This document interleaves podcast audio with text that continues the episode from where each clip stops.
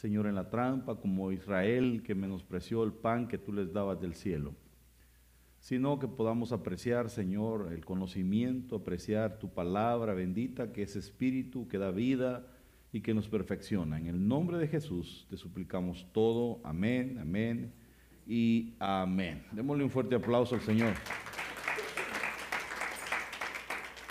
Bueno, eh, quiero comenzar un tema que se llama las habilidades internas. Diga conmigo las habilidades internas. Bueno, eh, cuando hablamos de esto voy a tener que retrocederme un poquito. Eh, la iglesia como entidad produce un efecto en nuestras vidas. De alguna manera vamos, vamos entrando en este vientre que es la iglesia y vamos siendo eh, instruidos, siendo capacitados, eh, nuestra mente va siendo cambiada de alguna manera. Entonces una entidad eh, produce ciertas cuestiones en la, en la vida de los, de los seguidores, digámoslo así. pero un punto que quiero que toquemos es la abstracción. Que esta, bueno, hay una cierta lista de cosas que produce una entidad, un organismo vivo, pero esta palabra abstracción, fíjese que dice que es eh, separar las propiedades de un objeto a través de una operación mental. Pero también es dejar de prestar atención al mundo sensible para centrarse en un pensamiento. Entonces, como le decía, la iglesia es una entidad viva y de alguna manera va dejando eh, una huella en nuestras mentes, en nuestros corazones, en, el interior de nosotros, que nos marca, que nos capacita, que nos hace diferentes.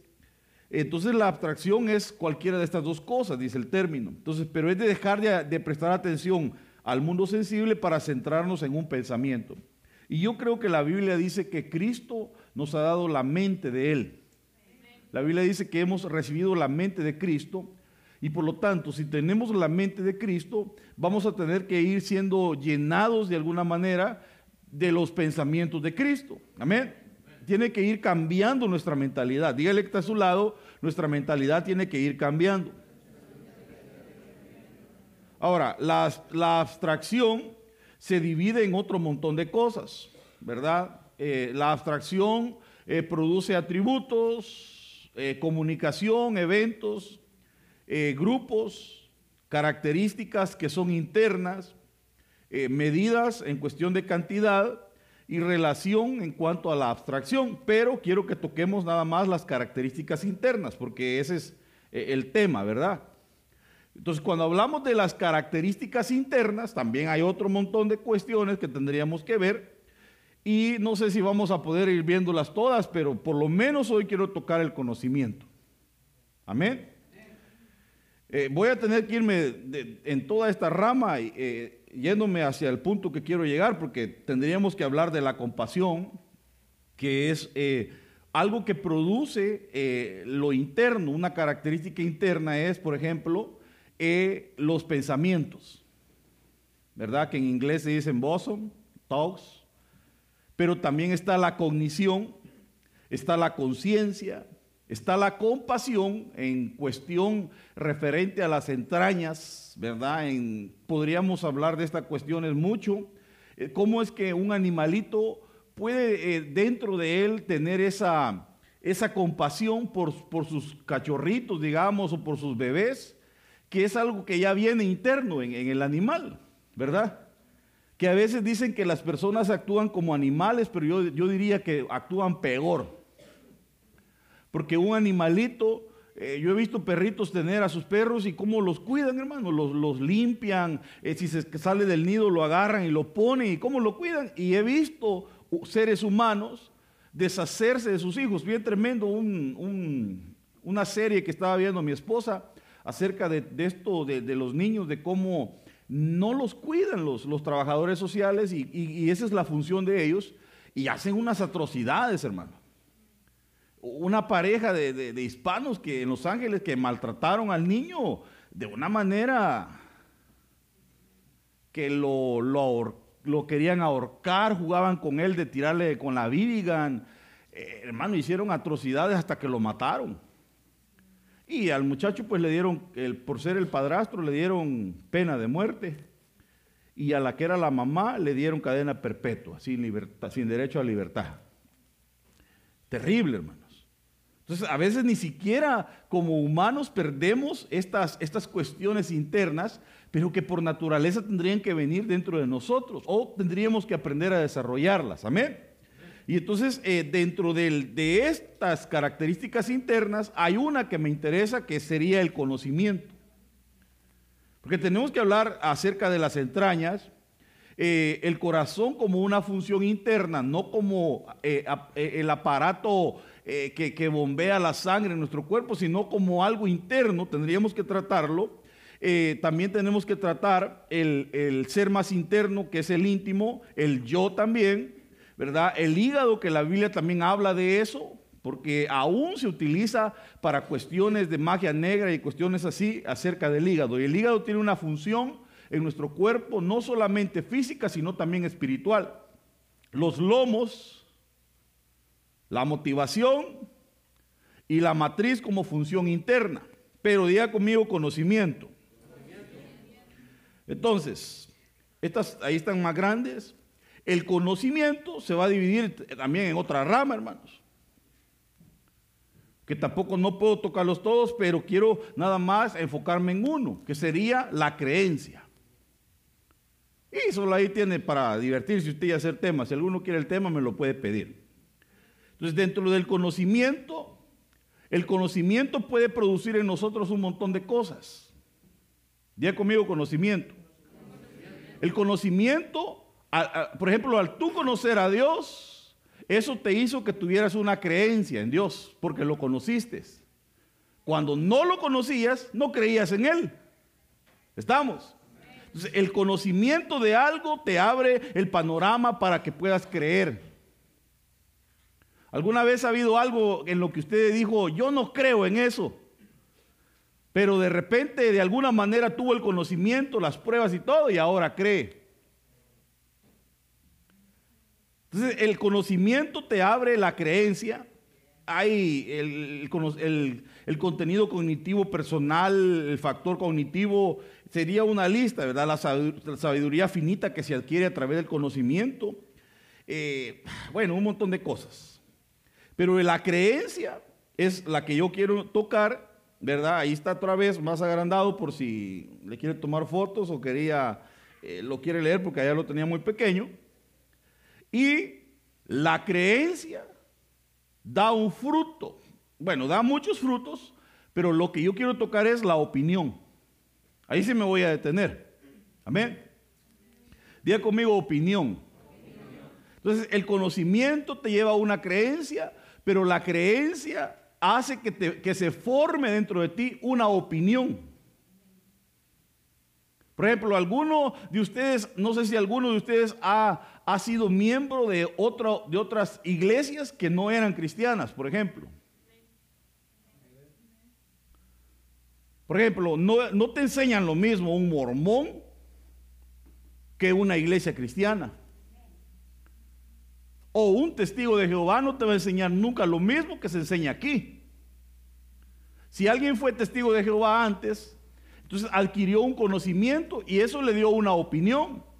Por ejemplo, yo he hablado con testigos de Jehová y ellos ni siquiera se enojan si uno, si él estornuda y uno le dice salud. Él dice, no, no, salud no. Porque dice, no, no, no se puede decir salud.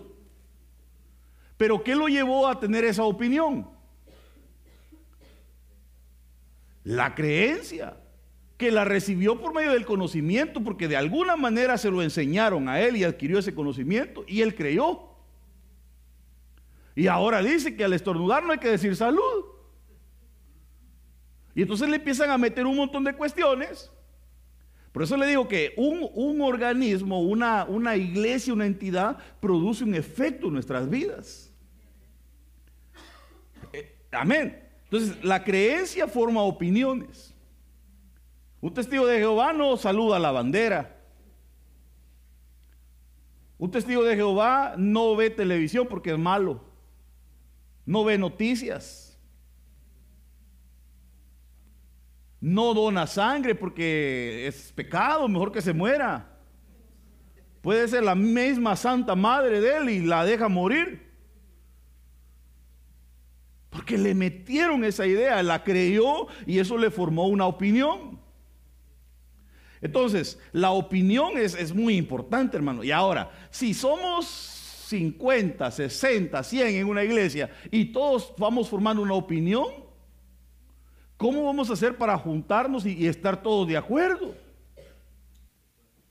Porque aquí mismo puede ser que se te ministra acerca de los diezmos y las ofrendas cada vez que hay servicio. ¿O no? Y todavía después de varios años de ser miembro de un organismo, todavía puede ser que hayan personas que la opinión de él es, no, yo no creo en eso porque eso era del Antiguo Testamento. Y es, parte del organismo, se le está enseñando eso, pero su opinión es muy diferente.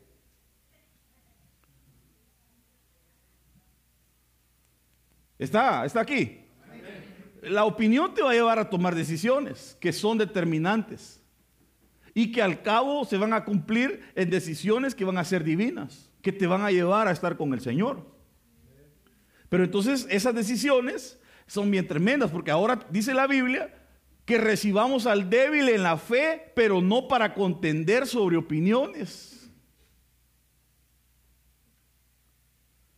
Entonces, ¿qué pasa cuando hay uno que es débil en la fe y el otro tiene una opinión y es más fuerte? Y quiere implantarle su opinión de lo que él cree al otro porque es débil.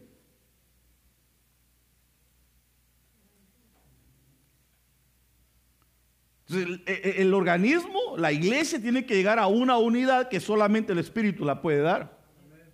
Porque entonces empiezan a, contender en opiniones. No, es que yo no estoy de acuerdo con lo que hacen. Y ahí ya están contendiendo acerca de opiniones.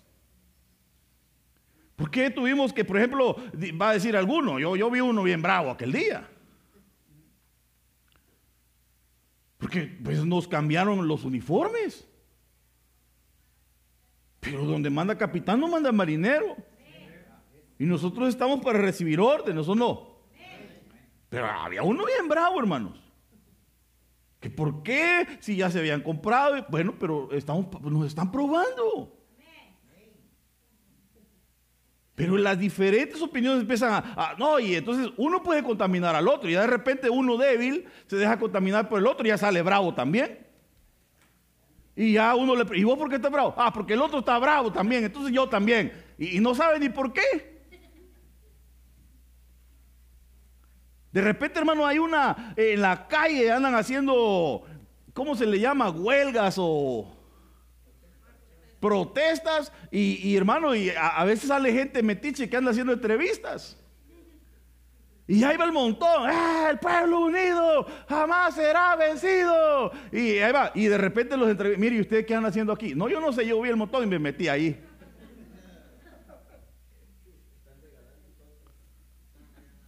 Se para uno así a ver el sol, hermano, y de repente está otro atrás de él también viendo.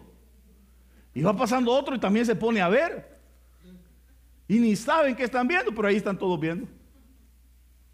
Entonces, una opinión puede contaminar al otro. Es bien delicado. ¿Qué vas a hacer si tienes una opinión diferente?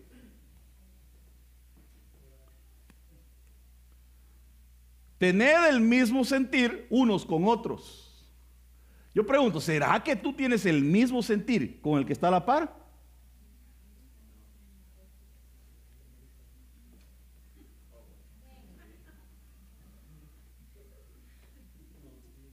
No sean altivos en su, en su manera de pensar, porque eso es lo primero que empieza a afectar la unidad.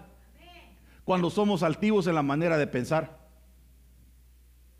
Cuando no eres humilde para recibir el consejo, para recibir la palabra, y entonces eres altivo y piensas que, ¿qué me va a enseñar este?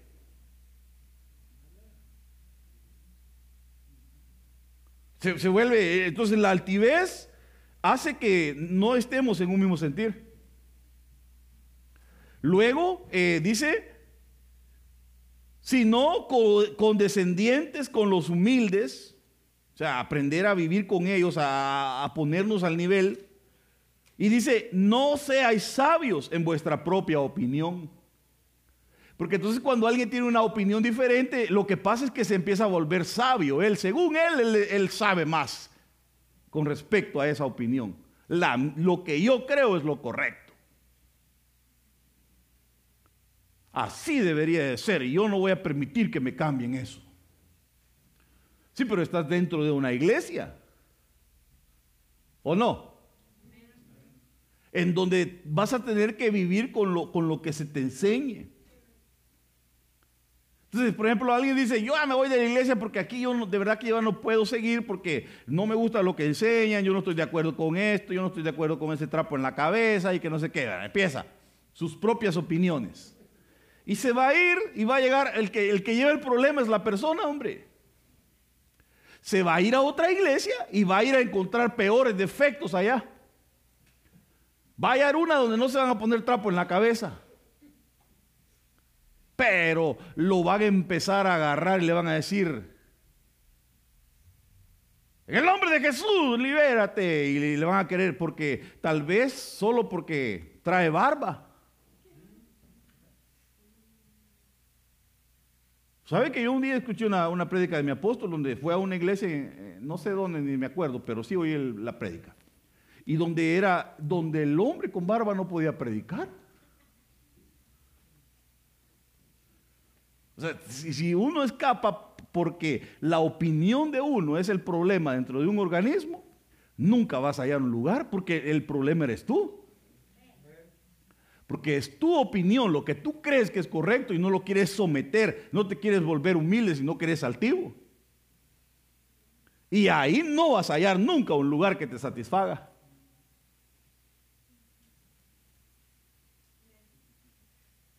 Nunca lo va a hallar. Es como aquel que viene de su país y quiere venir a hallar una iglesia igualita a la iglesia donde iba allá. Y no la va a hallar. Para empezar, allá, si era de México, todos los que iban a la iglesia eran mexicanos. ¿O no? Pues estaba en México. Y ahora aquí no va ni una iglesia donde haya solo mexicanos.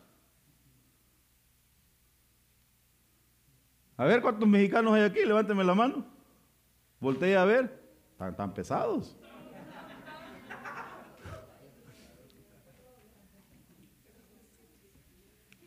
Vamos a generalizar para no meternos en problemas. Levánteme la mano los centroamericanos. Así, de una vez matamos. Ahí está, mire. Pero hay varios. Y si él dice, yo quiero hallar una igualita, no la va a hallar va a tener que de alguna manera rendirse, rendir sus opiniones. A mí me pasó, hermanos. Yo venía, yo quería, yo visité varias iglesias de San Francisco cuando vine. Bueno, fue tanta mi opinión mala que dije yo mejor no voy. Me fui a meter a una Elim que me había gustado, pero a los días la cerraron y el pastor se había ido para Concord. Y la iglesia, dije yo, ahí en la San Juan quedaba por la misión y, la iglesia se fueron con el Señor. No, no, se, se fueron para otro lado. Vaya, dije yo, y eso me gustaba. Luego em, otro amigo me invitó a una que se llamaba Servidores de Jesús. Estoy hablando como en el 2000. Ahí estaba mero rara la cosa y yo no, no compaginaba yo con ahí porque eh, ahí la pastora había nomás, era mujer. Y yo venía de una iglesia donde eran un poco machistas. La iglesia donde yo venía, hermano, las mujeres se sentaban a un lado y los hombres al otro. Y las mujeres siempre andaban con su trapito en la cabeza.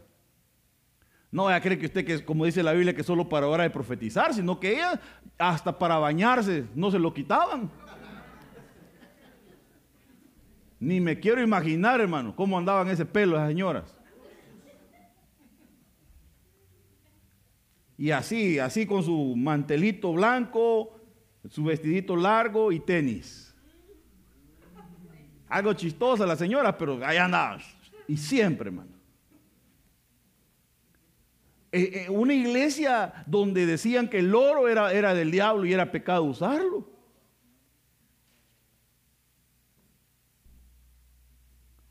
Algunos piensan que por eso yo quizás todavía no se me ha quitado, no, pero sí, aquí ando oro.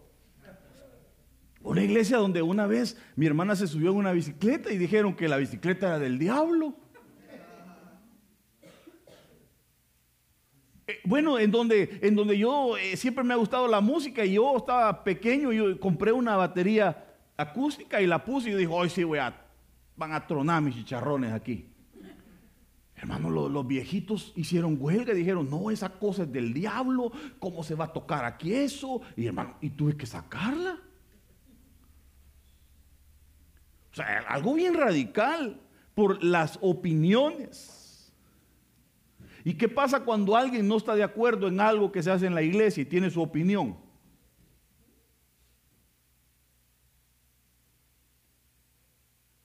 Porque hasta ahí se nota uno, hermano. Ah, llega a la iglesia y la ve pintada. Ay, no. ¿Por qué pintaron el cielo negro? Eso, e, eso ha de ser algo satánico.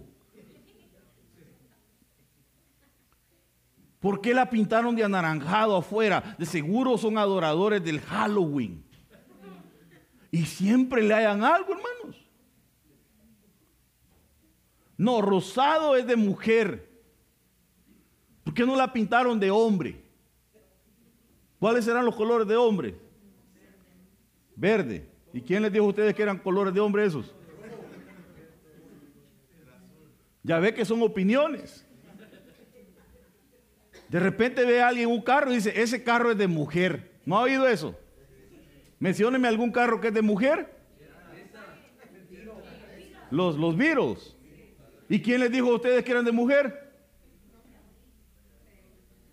¿Acaso cuando va al dealer le dice, mire, este carro es de mujer y este es de hombre? ¿O, o, no? Porque dicen que se luce femenino, pero son opiniones. las opiniones van creando dentro de la iglesia cuestiones. Y yo no sé cómo le vamos a hacer, pero la Biblia dice que tenemos que tener un mismo sentir todos. Y se tiene que ir la altivez, tenemos que aprender a ser condescendientes con los demás. No sean sabios en su propia opinión. Entonces llega un momento en el cual uno tiene que aprender a humillarse, a ser humilde y rendir sus opiniones. Oigan lo que le estoy diciendo, ¿eh? Porque aquí es difícil, porque cuando tú tienes una opinión, y hay gente que es cerrada, hermano, nadie la saca de ahí. Yo soy joven y vosotros ancianos. Por tanto, he tenido miedo y he temido declararos mi opinión. Este era Eliú, que estaba ahí con Job y aquellos estaban hablando barbaridades, hermanos. A ver, yo creo que tú has pecado, por eso te está yendo, te está llevando el río, le decían. Y Job decía, no, yo no he hecho nada, yo no sé por qué me llegó esto, hombre. No, es que confiésanos tu pecado, le decían. Y Eliú, como era más joven, estaba solo oyendo y decía, estos están locos. Y entonces de repente él empieza a hablar y le dice, yo soy joven y, ustedes son ancianos y yo por eso no les había querido decir mi opinión, pero ahí les va. Y se soltó a decirles, hermano. Pero ¿cómo, cuál, ¿cuál será tu opinión? Cuando tienes que dar tu opinión o cuando tienes una opinión, porque la opinión puede ser buena o puede ser mala. Y tú puedes estar pensando que tu opinión es la correcta, pero puede ser mala. ¿O no? ¿Y qué si te se acerca alguien y te dice, mire, su opinión no es correcta?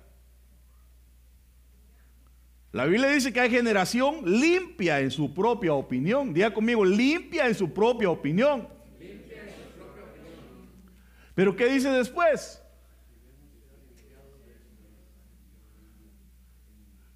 O sea, son, son limpios en su propia opinión. Ellos piensan que su opinión es limpia.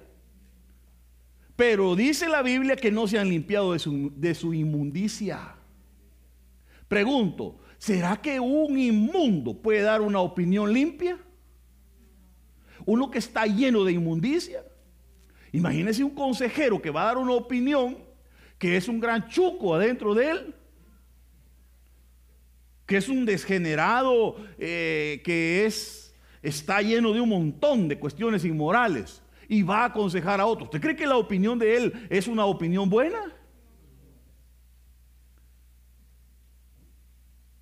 No, nunca lo va a hacer, hermanos. Entonces, pero él piensa que es limpia su opinión.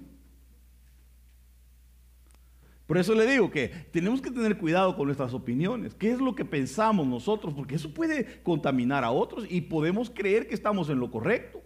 Pero hermanos, perdón, más adelante vamos a ver que nuestra guía tiene que ser el Espíritu Santo y la palabra de Dios siempre. Un hombre rico es sabio en su propia opinión, mas el pobre entendido en lo que escudriña. Entonces también el, tener, el ser rico, no estoy hablando solo de lo material, sino tal vez en riqueza de conocimiento, de palabra. Alguien que porque, porque cree que lee mucho puede pensar que tiene la opinión correcta. Pero no porque leas mucho te hace, porque seas rico en literatura te hace tener una buena opinión, porque puede ser que lo que estás leyendo ni siquiera sea bueno. ¿Qué opinión podrá tener alguien que se ha aventado todos los libros de Harry Potter? Y luego se aventó los de Narnia y no sé qué más, hermano, y pura magia blanca, negra. ¿De qué estará lleno? No porque tenga una riqueza literaria en algo, lo hace, lo hace tener una buena opinión. algunos se creen intelectuales. No, es que yo soy la, la enciclopedia británica andando.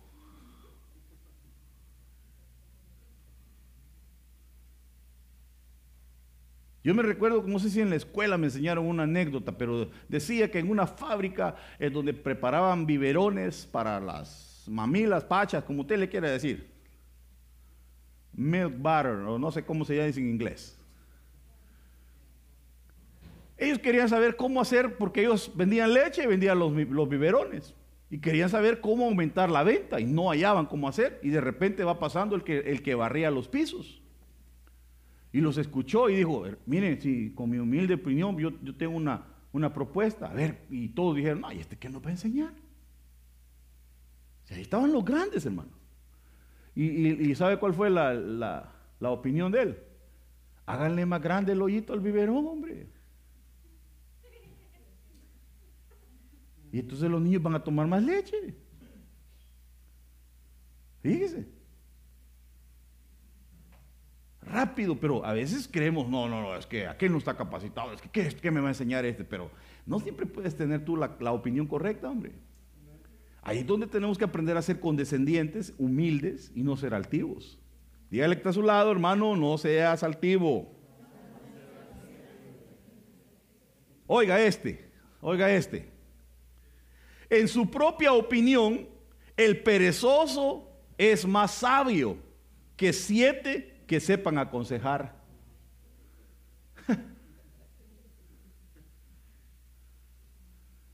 Léalo, por favor.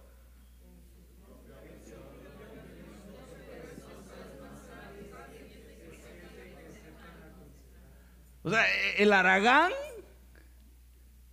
cree que es, él es más sabio que siete que sí saben aconsejar. Pero esa es la opinión de él. Entonces hay gente que nunca se deja aconsejar. Hay gente que nunca recibe un consejo, una opinión de alguien más. Siempre él tiene la razón y se cierra en lo que él ya ha construido y en lo que sabe y entonces ahí se, ahí se queda en su, en su mundito.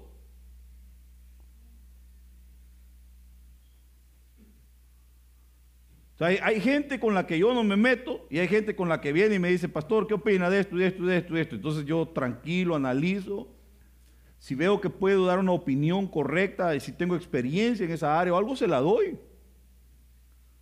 Tampoco yo tengo la razón siempre, pero yo analizo con la escritura, veo lo que es lo mejor. Y, hay gente que es humilde y recibe y entonces le va bien. Pero hay otros hermanos que se cierran y, y, miren hermanos, son como este perezoso. Que es un aragán, no lee libros, no estudia, no hace nada. Y yo creo que alguien que aconseja es alguien que está bien culto, que estudia, que lee mucho, que, se, que cultiva su capacidad eh, de adquirir conocimiento para poder aconsejar, que tiene experiencia, que tiene madurez, que ha vivido mucho en la vida. No cualquiera va a aconsejar. Y entonces el perezoso dice, no, en su opinión él es, él es un, un sabelo todo.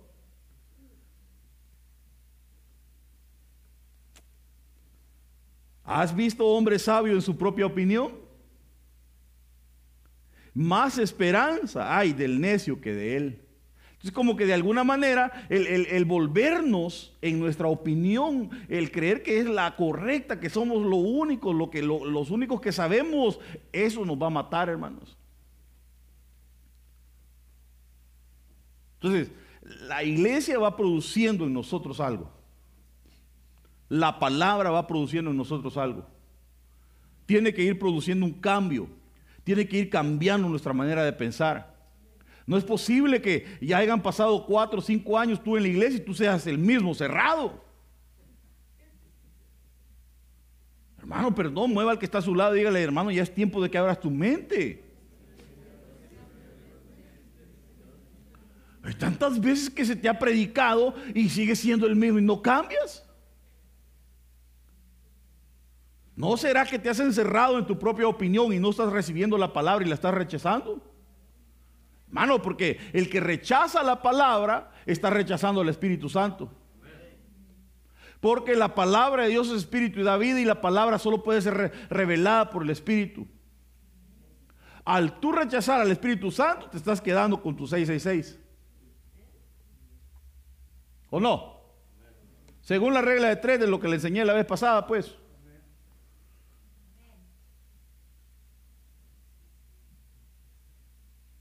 Es que usted tiene que anotar todo lo que se le enseña en la iglesia. Usted tiene que corroborar en su casa. No, mire, hermano, no me vaya a creer todo lo que yo le enseña siempre. No vaya a ser que un día yo me lo esté engañando. Pues de repente hay gente, yo aquel, día vi que una persona pasó a ministrar los diezmos y las ofrendas y agarró un libro que era pro, ¿cómo es? apócrifo y que parecía eh, un libro de la Biblia, pero no era. Y ni siquiera se fijó y lo vino a enseñar bien calidad. Yo con ganas de jalarle las orejas. Porque como agarran del internet, donde sea, y, abreviado, y hasta parece, hermano. Por ejemplo, hay un libro apócrifo, o si aprendí, mire, aprendo rápido, que se llama eclesiástico. Si tú no pones atención, de repente agarras un versículo que va a decir eclesiástico, no sé qué, y vas a pensar que estás hablando de eclesiastés.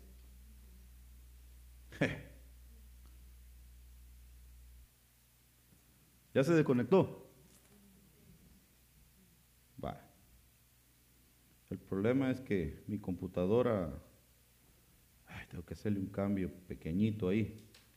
No me aparece el botoncito de para salirme. Bueno, ¿cómo sea una, algún shortcut para salirme, hermano? Para escape. Porque botón no tengo, es virtual aquí y no lo tengo. Pues, tendría que salir aquí, pero como es, tengo que hacerle un settings al. Es, ¿Qué es? Command. Q.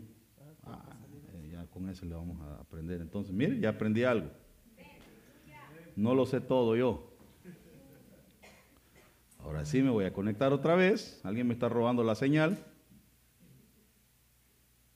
Ahí estamos ya. Vale.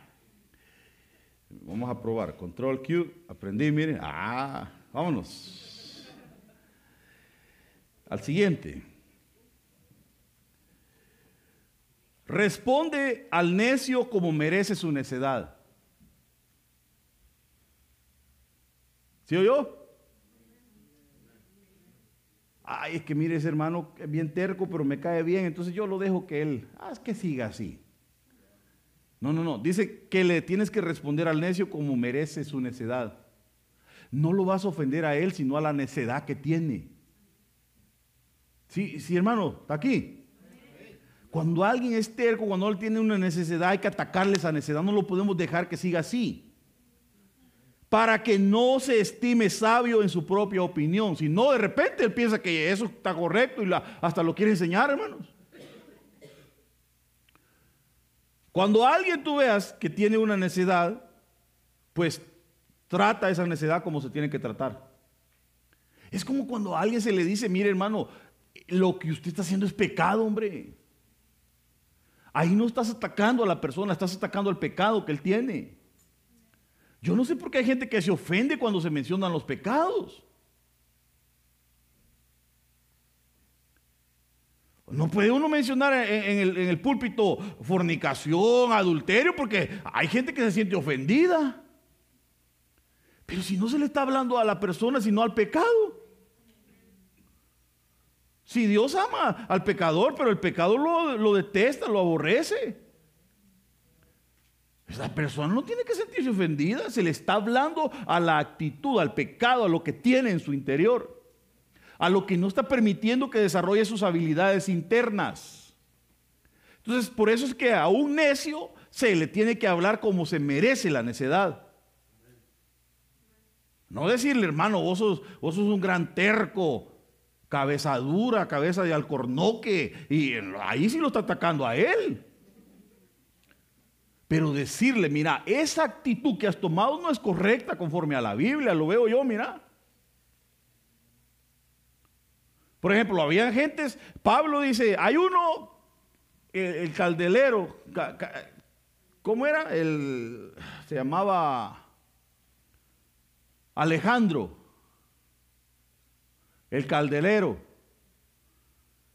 Ese dice, no me ha dejado que yo vaya a verlos porque se ha opuesto. Fíjese. Y había convencido a todos los de la iglesia a que, a que no lo recibieran. La opinión de uno, ¿cómo puede afectar a otros si se dejan manipular? Entonces, a, la necedad hay que atacarla como se merece. No podemos permitir ninguna necedad, hermanos. Hay gente que por su necedad quiere seguir haciendo lo mismo y lo mismo. Mire, hermano, así no es, hombre, sea humilde. Mire, así no es. Tiene que hacerlo de la manera que se tiene que hacer como se nos ha enseñado. No, sí, yo aquí voy a estar en la iglesia, pero yo voy a seguir haciendo lo que yo creo. Entonces no le conviene. No le conviene estar. Uno o muere y entrega esa área y es humilde, o mejor se busca un lugar donde le acepten su terquedad. Porque siempre se va a tener que atacar esa terquedad. Dígame una cosa en la que una persona puede ser terca.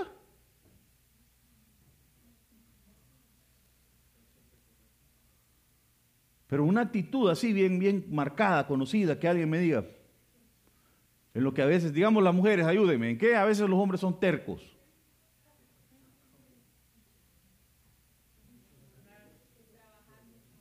En trabajar mucho.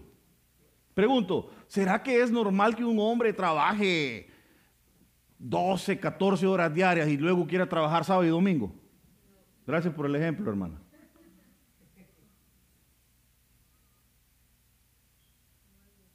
Vaya, si, nos vamos por el lado de la ley, ¿cuánto dice la ley que tenemos que trabajar?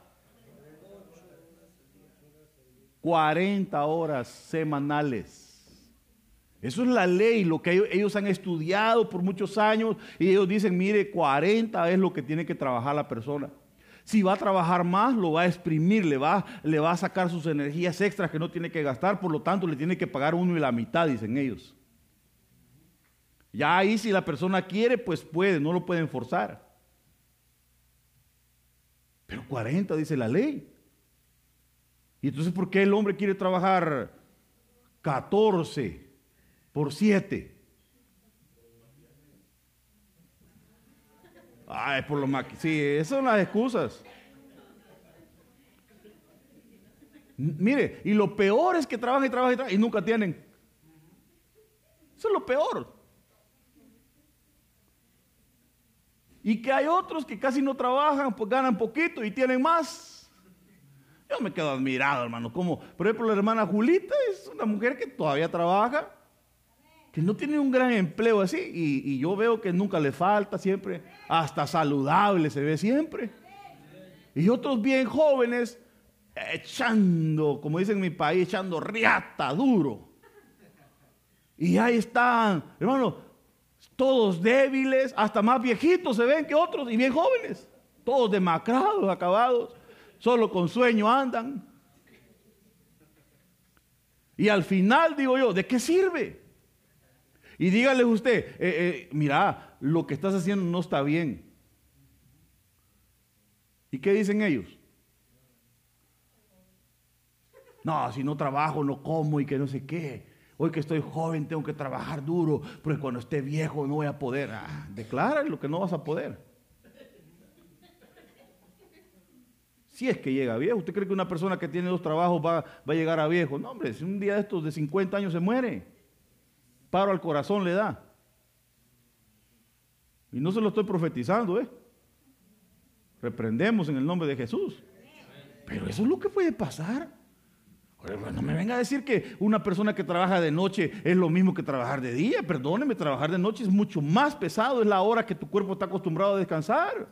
Le estás cambiando el ciclo, te está trastornando todo tu sueño, tu, todo tu entorno, todo te trastorna. Entonces no es igual. Y no es lo mismo trabajar tanto tampoco. Podrás aguantar un tiempo, pero te está haciendo un gran daño. ¿Y de qué te va a servir al final? Dígame. Sigue siendo el mismo y lo mismo tiene. Y digamos que llegara a ahorrar y a tener mucho en el banco. ¿Y qué va a pasar cuando te mueras?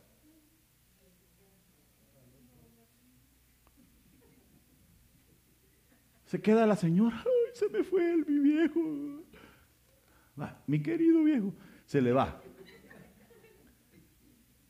¿Usted cree que lo van a chillar toda la vida?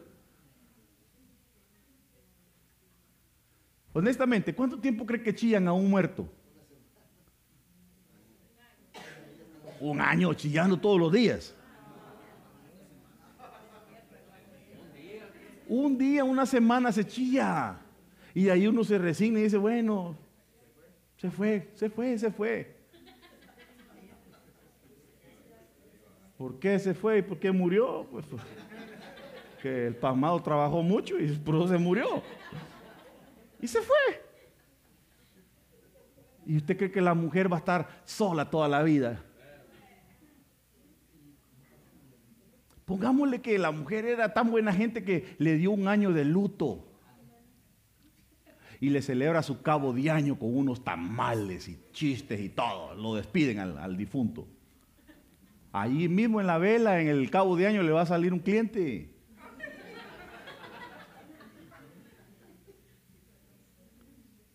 Y la señora va a decir, bueno, si estoy joven todavía. Y luego el pastor predica el púlpito, las viudas jóvenes tienen que casarse. Hermano, y ese día la mujer agarra el rema y dice, aleluya, Señor, me estás hablando, la unción está sobre mí. Y ese día se, le, le da el sí al otro. Y el otro trabajó y trabajó y ahorró y dejó en la cuenta. Y ahora llega el nuevo bueno, aquí es un hombre que es dulce con la mujer, que le dice, ¡Ah! qué barbaridad, qué bueno que te conocí, mi amor, eres una princesa de Dios, tantos años que he esperado hasta que llegaste tú a mi, a mi vida. Y, el tipo, el, el, nuevo, pues, estoy hablando del que ya, el que ya se peló, olvídese de ese. El nuevo le cocina, le lleva desayunito a la cama, le da su masajito, la trata de princesa, la saca al parque de vacaciones. ¿Usted cree que con ese trato la mujer no le va a dar todo lo que el otro dejó?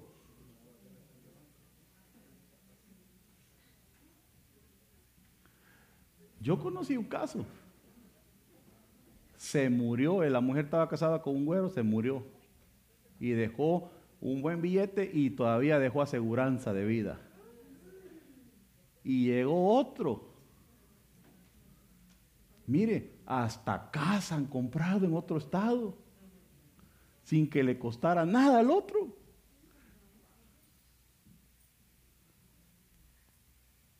Y el otro llega y, mi amor, ¿qué te parece si me compras un, un, relojito.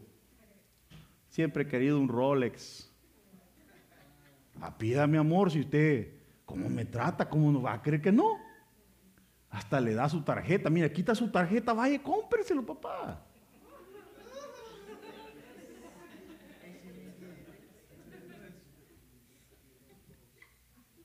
Porque se encerró en una opinión y tú no sabes lo que va a pasar en el futuro, hermano. Mire, es que yo no, yo no estoy diciendo que tú no tienes que ahorrar, hombre, ahorra. Tienes que aprender a tener un plan de ahorro, pero también una parte para disfrutar, una parte para todo. Todo balanceado. Un, backup es bueno tenerlo. Para una emergencia, para un bache económico, lo que sea, estás preparado, pero, pero solo trabajar y trabajar y trabajar como burro y ahorrar y ahorrar y ahorrar, te vas a morir y otro va a disfrutar. Y el otro gastar y gastar y gastar. Si es que logra ahorrar, hay otros que trabajan y trabajan y trabajan y nunca ven nada. Más trabajan, más deudas. Pero eso ya es, está en tu opinión. Yo solo estoy tratando de abrir la mente.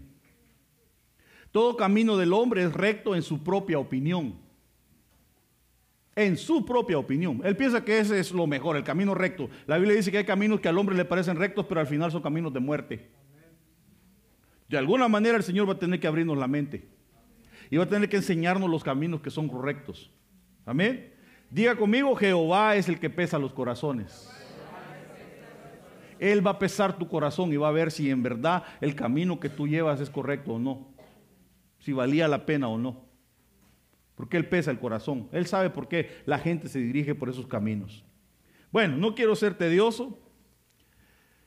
Eh, el tema es largo, sí, que vamos a seguir, no se preocupe. De todas las ramitas que le enseñé, las vamos a tratar de ver todas. Yo creo que en unos cinco años lo terminamos. Entonces Jehová pesa los corazones, pero Él también pesa los espíritus. Entonces de alguna manera también el espíritu puede llegar a una contaminación por una, por una opinión. No solamente el corazón que se refiere a lo interno, al, alma, digamos, sino también el espíritu puede llegar por una opinión. Todos los caminos del hombre son limpios en su propia opinión, pero Jehová pesa los espíritus. Ay, ay, ay. Bueno, lo dejo con este, es mi regalo. El camino del necio es derecho en su opinión, mas el que obedece al consejo es sabio. Amén. Quizás le voy a regalar otro. No seas sabio en tu propia opinión. Teme a, Jehová y apártate del mal, hombre.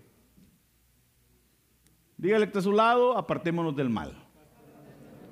Bueno, póngase de pie, por favor, me deja bendecirlo. Vamos a seguir hablando de esto. Yo sé que el Señor nos va a llevar por un camino bonito. Pero por hoy quiero que en el nombre de Jesús tú y yo rindamos toda opinión.